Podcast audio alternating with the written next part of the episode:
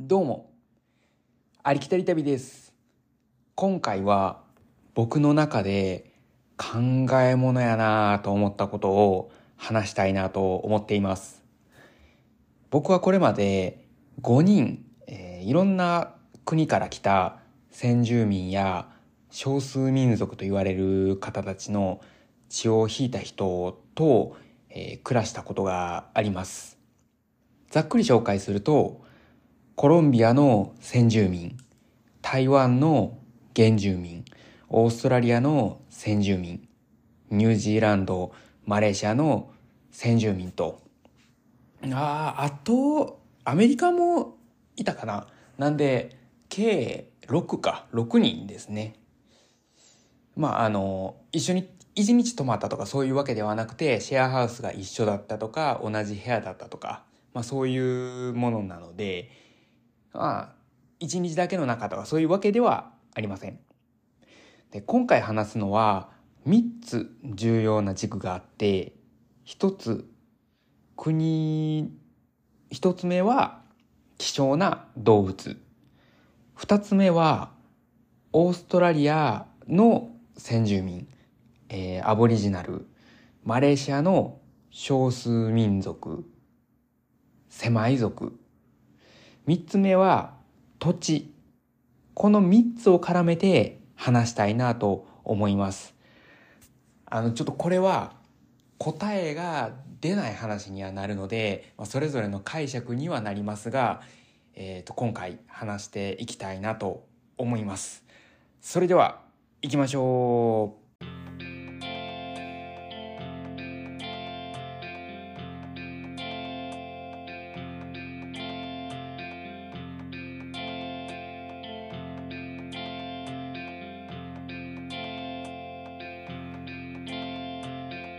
はい、始めていきましょう。僕、ノーザンテリトリーとウエスタンオーストラリアにいた時に、オーストラリアの先住民のアボちゃんと一緒に暮らしていました。で計6ヶ月くらいかな。うん、多分それぐらいですね。で、えーマレーシアの狭い族とは2ヶ月ほど一緒に暮らしました。僕のコンテンツ見てると、ニュージーランドをはじめ、オーストラリア、マレーシア、多いなーって思うと思います。これは、それぞれ日本とのいい対比だなと思って、この3つを紹介しています、主に。これからデンマークも、え民族系とは異なりますが、多く紹介することになりそうです。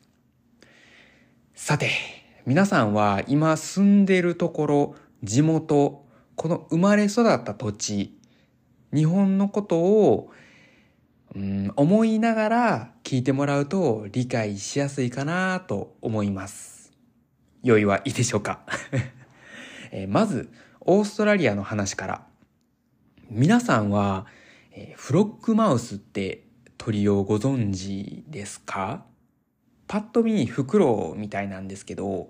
口がすっごい大きくて、その口からフロッグマウスと言われてて、日本語でガマグチオタカと言われています。ほんとね、口がガマ口みたいなんですよ。カエルみたいな。で、ややこしいんですけど、カワセミって知ってますか？綺麗な青い鳥なんですけど、それと同じ仲間だそうで、あの、カワセミの口ってね、ほんとなんかこう何かをこう突き刺しそうなぐらいとんがってる口なんですけど、まあ、それに、と同じ種類だそうです。仲間か。ややこしいですね。なんかね、キメラみたいな感じなんですよね。ちょっと違いますけど。まあ、よければ Google で検索してみてください。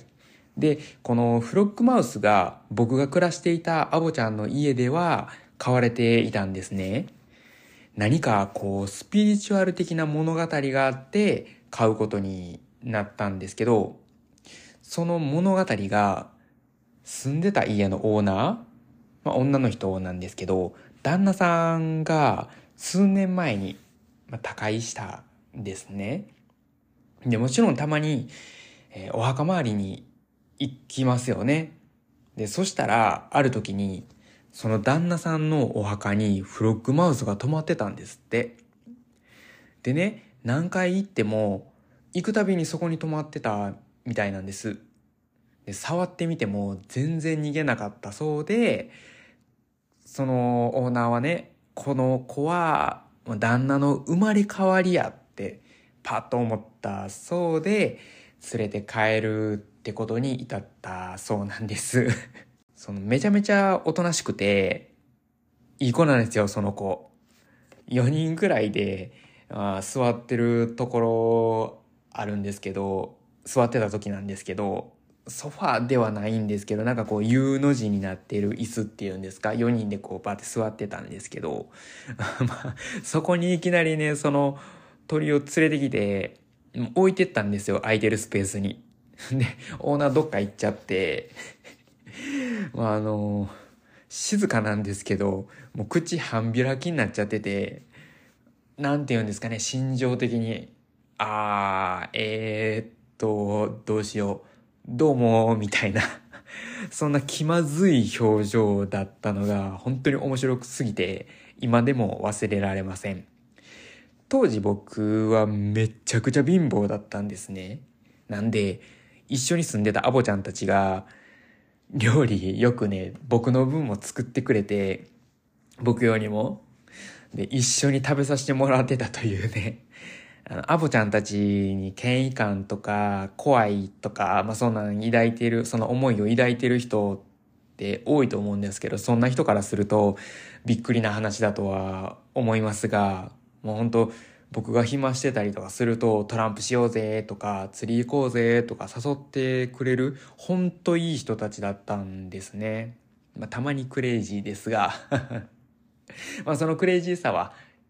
オーストラリアに行ったことある方とかだったらわかると思います。とまあとりあえずオーストラリアの話は一旦ここで終了。ここからマレーシアの話。山猫は皆さんおそらくご存知だと思います。西表山猫って西表島で見れる野生の猫は、まあ、かなり有名ですよね。で山猫って言ってもベンガル山猫のことなんですけど中央アジアくらいから、えー、東南アジアまで生息してるのかな結構生息域が広くてまあなんで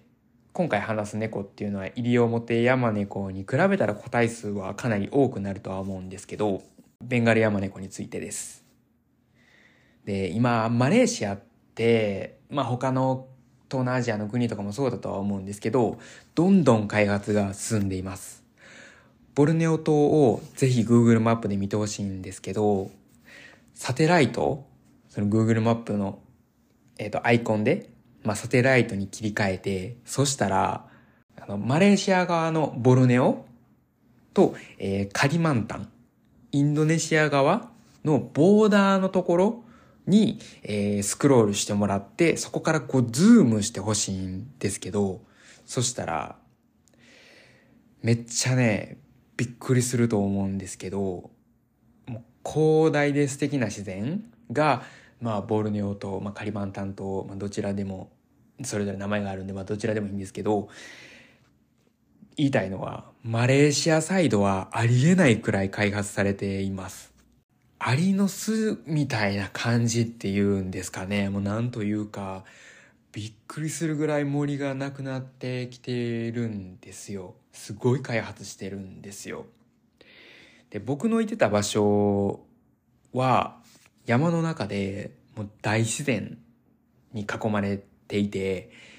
うん、ボールパイソンってわかりますか？まあ大蛇ですね。大蛇並みに大きい蛇とか、虎が、まあ、ちょっと前まではいてた。割といてた。今もいてるんですけど、いてた地域だったんですね。で、今は多少こう政府からの援助とか、その場所の水源、自然の豊かさからちょっと開発が始まっていて、おそらく10年後はとんでもないリゾートの、リゾート地になったり、リゾート地になったりしてそうな場所なんです。で、開発で生活の場所が追いやられるのは動植物昆虫もしかりですよね。僕のいてた家のお父さんが、まあ、開発にちょっとだけ携わっていて、森を切り開いて土地を作っているんですけど、その場所で、なんと3匹の山猫の赤ちゃんが見つかったんですね。倒木の横で、まあ、隠れれるほどの小さなスペースがあったそうなんですけど、まあそこで見つけたそうです。でも、この3匹のうち1匹は息をすでに引き取っていて、他の2匹はすっごい衰弱していると、そんな状態で、お父さんの見解によると、その地域が開発が始まったから、親はその子たちを見捨ててしまったんだろう、とのことでした。このお父さんの家族はもちろん、この山の住民なんで、責任を取って家に持って帰って育てることを始めたんですね。でね、でね、実はこれ僕と親友何かがこう家にやってくるってお告げ的なスピリチュアル的なことがオーストラリアとは違ってマレーシアで本当にね僕がね体験したんですよ。でこの僕が居候していた家での体験は聞きたいって言ってくれてる方がいるので、またちょっと別の回に話したい内容にはなるので、その時にこれも含めて話すつもりなので、割愛させてもらいます。もう今言いたいんですけどね。オーストラリア、マレーシアであった話は、これからどちらとも共通、共通する話になるので、ごっちゃにして話しますね、これから。このフロッグマウス、山猫ともに数が少ない生き物なんで、勝手に飼うのって禁止されてるんですね。でも、あの、フロッグマウスって、僕がいた当時は飼育禁止って書かれてあったはずなんですけど、今はどうなのかな？ちょっとよくわからないんですけど、山猫の方だったらまず日本ではえー、ペットには確実にできないはずですし、なんでかっていうと、輸入ができないからね、あの、ワシントン条約とかそんなんで無理だったと思うんですけど、これはマレーシアでも許可を、特別な許可を取らないとおそらく買えないと思うんです。で、なんで普通だと多分山にそのまま置いとく、または政府に引き取ってもらうとかどちらかだとは思います。まあ、何かしらの団体とかに引き取ってもらうっていうのがだ、ね。で、一般常識とか法律とかを取り払ってみての話にはなるんですけど、そこの土地の人なんですよね。そこの住民の、そこの民族なんです。で、これは、僕がオーストラリアにいてる時、アボちゃんたちとよく会話してたことなんですけど、お前らは柵に囲まれた牛を育てて殺して食べるよな。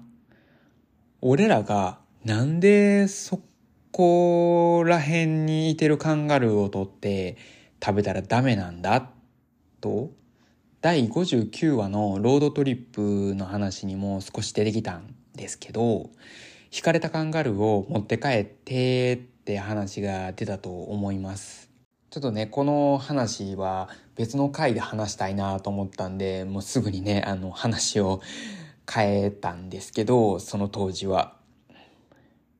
えー、オーストラリアの車って、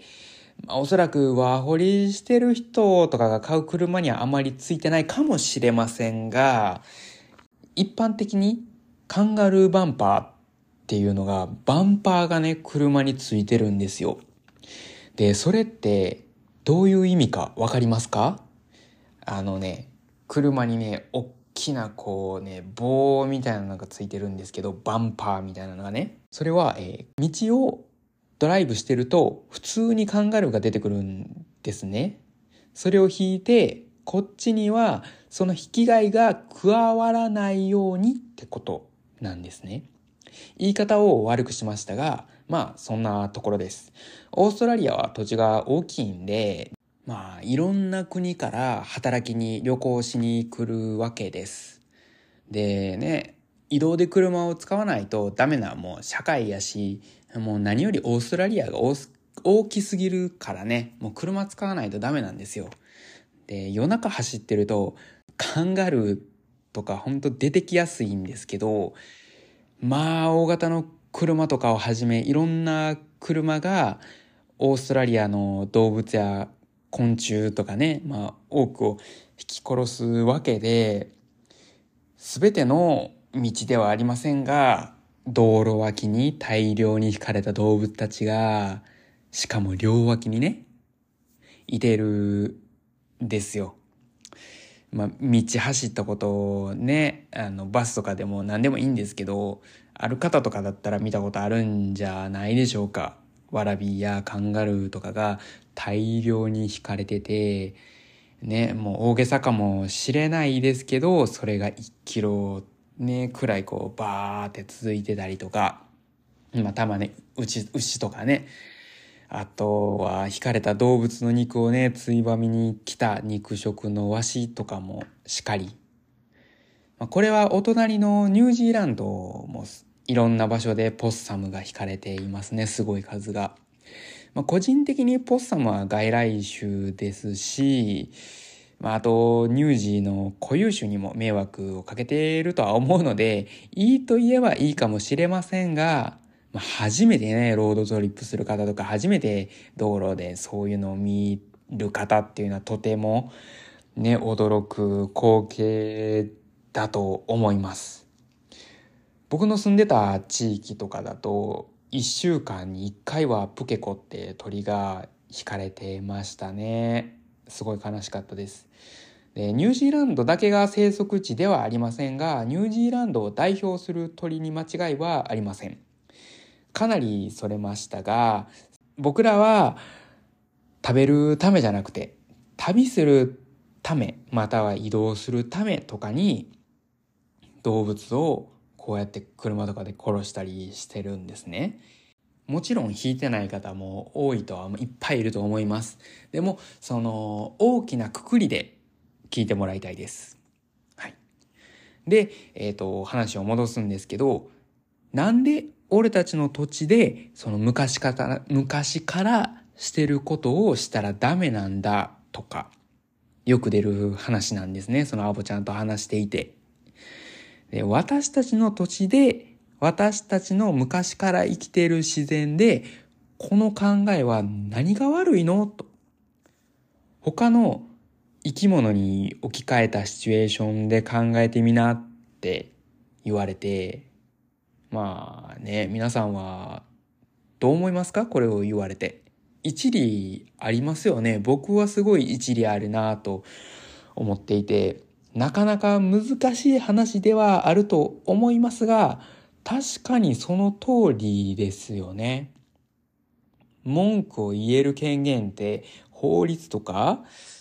あとね、入植者が決めたことを価値観を除けばないです。その3つを除けばないです。なくないですか？ね。で、もちろん同様に、マレーシアでも同じように、ここは俺らの森。何が悪い？そんな考えなんですね。お金のために森を開発して人や動植物の住みかを奪って挙句の果てに緑を守りましょうみたいなね生き物を救いましょう何なんだと、この矛盾は、と。まあ、そんな風におっしゃっていました。で、この話を丸々したわけではありませんが、これに通ずる話を、えー、友達としたことがあって、で、その友達は国を深く知って、こう回る旅人なんですけど、長期でこう回るタイプの人なんですけど、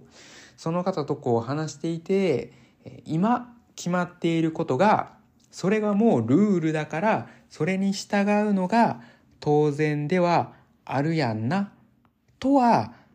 なりました。というかまあそういうふうに向こうは言っていました。でもこれは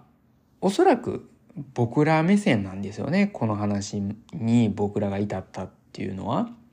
その抑圧されたこともなければ日本にいて人種で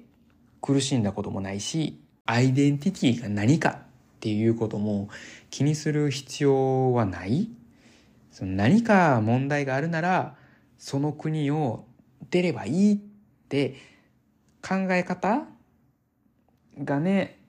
多いとは思います、この話を聞いていて。ただ、僕らは、例えば日本人、和人としての考えベースだったりする。彼らはそこに、えー、元々から住んでいて土地を奪われて開発されてなんやかんやと。まあ、それをされた側なんですね。だから僕たちにはわからないことっていうのを彼らは味わっている。っていうことなんです。で、一番いいのはね、みんな理解があって、それぞれお互いが協力し合えたら、一番ベストだとは思います。でもやっぱりそこがうまくいけば苦労しないんですよね。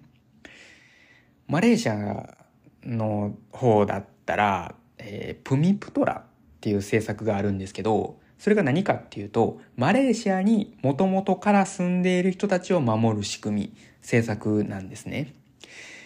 マレーシアって多民族国家だからこそ作られた政策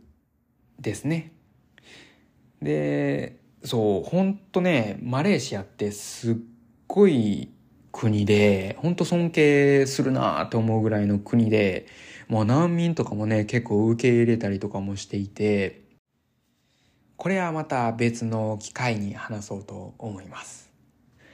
僕が知る限り、マレー人はあまり先住民に今はそんな偏見がないように見えます。まあ、もちろんもちろん問題はありますけどね。あの、オランアスリって言うんですけど、その、マレーシアの先住民のことを、まあ、マレー人も一応オランアスリの一員ではあります。でもちろん、えー、さっきも言ったようにそのマレー人と先住民の問題っていうのはもちろんあるんですけど、うん。あんまりね、やっぱそのマレー人にその話をしてもあんまり偏見がないなっていうのはよく感じましたね。中華系とインド系のマレーシア人はどう思ってるかっていうのはわからないです。もしかしたらもう過激にね、もうあいつらは嫌やみたいな思ってるかもしれないし、ちょっとそこはわからないです。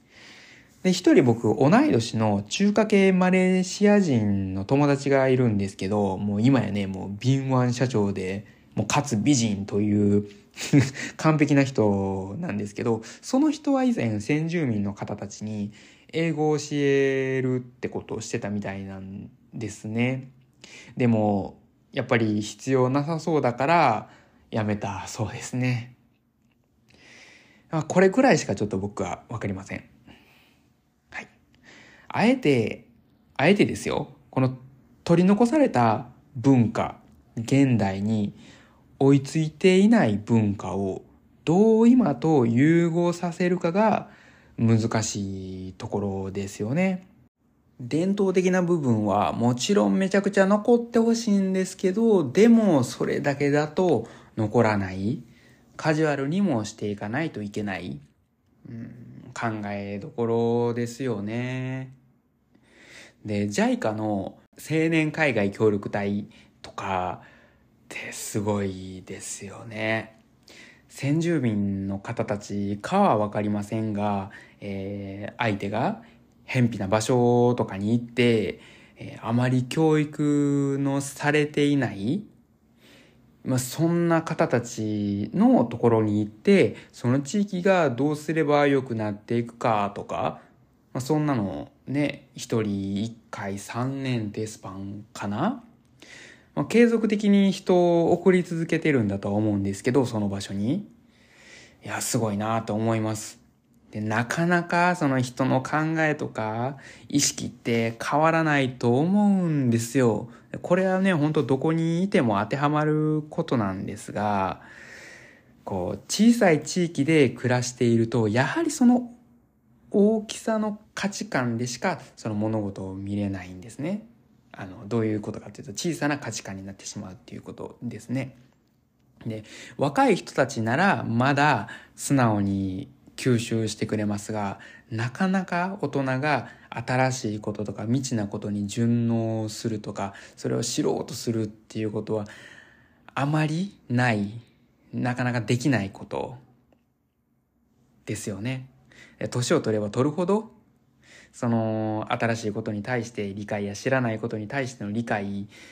をしてもらうっていうことは難しいと思うから大変やろし、そのやってることすごいなって本当思います。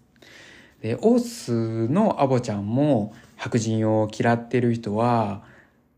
多いですし、その逆もしかりと、まあ理解するとか分かり合うってていうのは本当に難しい。うん。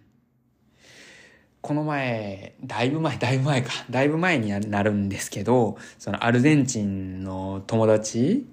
も、やっぱりアルゼンチンの先住民が嫌いって言っていて、その僕の友達は、えっと、アルゼンチンの友達、何人いるのかな ?3、4人ぐらいいるんですけど、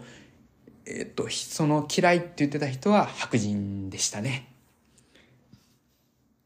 まあまあまあ、その話はちょっと脱線しましたが、なかなかお互いに歩み寄るっていうのは、まあ難しいことなんですね。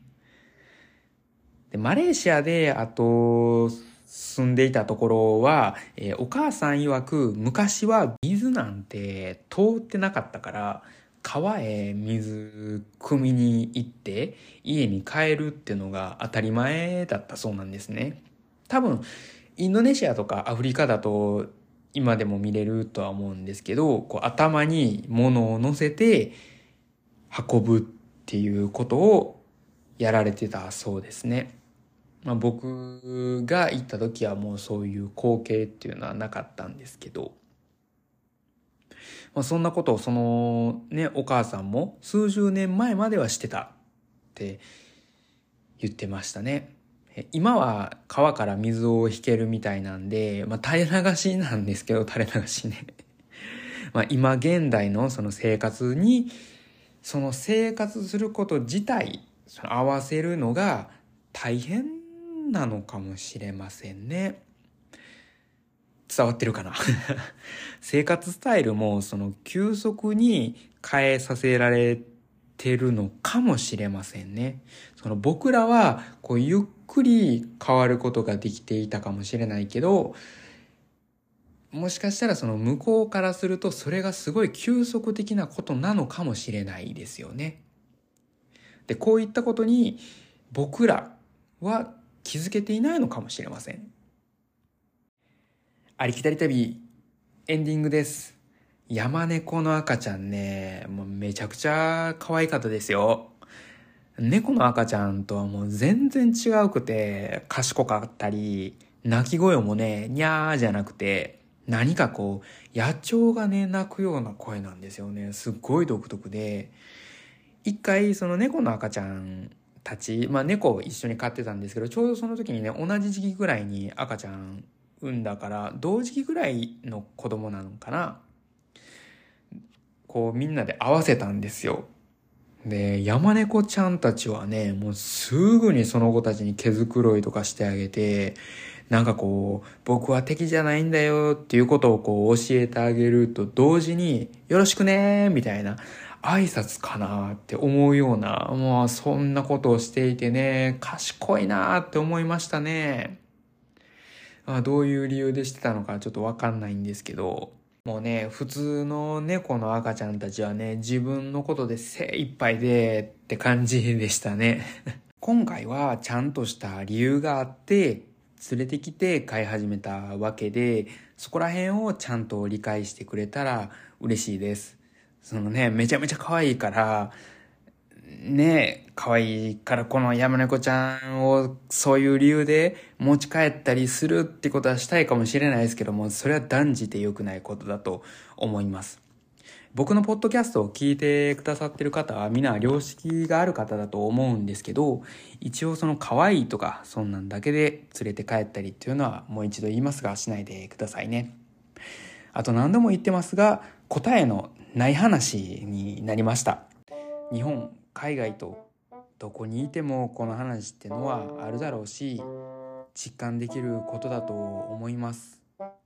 またこういう僕が話したことで何かそういうこう着眼点みたいなのができて自然や人文化街とか、まあ、あと政治もいいですよね。何か見る目が少しでも変わってくれると嬉しいです。これくらいで終わろうと思います。それではほな